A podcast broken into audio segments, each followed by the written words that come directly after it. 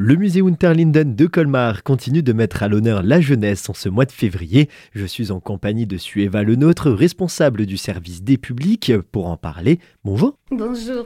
Le mois de février met à l'honneur les différents partenariats que le musée possède, notamment avec l'association Le Mur. Nous invitons avec grand plaisir l'association Le Mur de Colmar à investir le musée Unterlinden le dimanche 4 février, donc de 10h à 17h environ.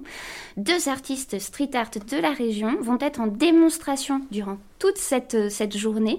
Ils choisiront une œuvre du musée et ils vont en faire euh, leur interprétation à travers leur regard de créateur. Ils nous proposeront voilà une création à partir de cette œuvre particulière. Et tout au long de la journée seront aussi proposés deux ateliers tournés vers le jeune public, donc vraiment des ateliers de street art pochoirs, graphes, blaze seront euh, proposés et puis un atelier également euh, adolescent à partir de 16h.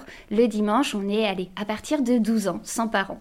On en parle depuis quelques mois maintenant, le musée Unterlinden fête ses 170 ans et à cette occasion, il existe un partenariat avec un autre musée de Colmar. Un, très beau partenariat, l'un euh, des premiers d'ailleurs euh, que nous avons euh, renouvelé avec le musée du jouet de Colmar.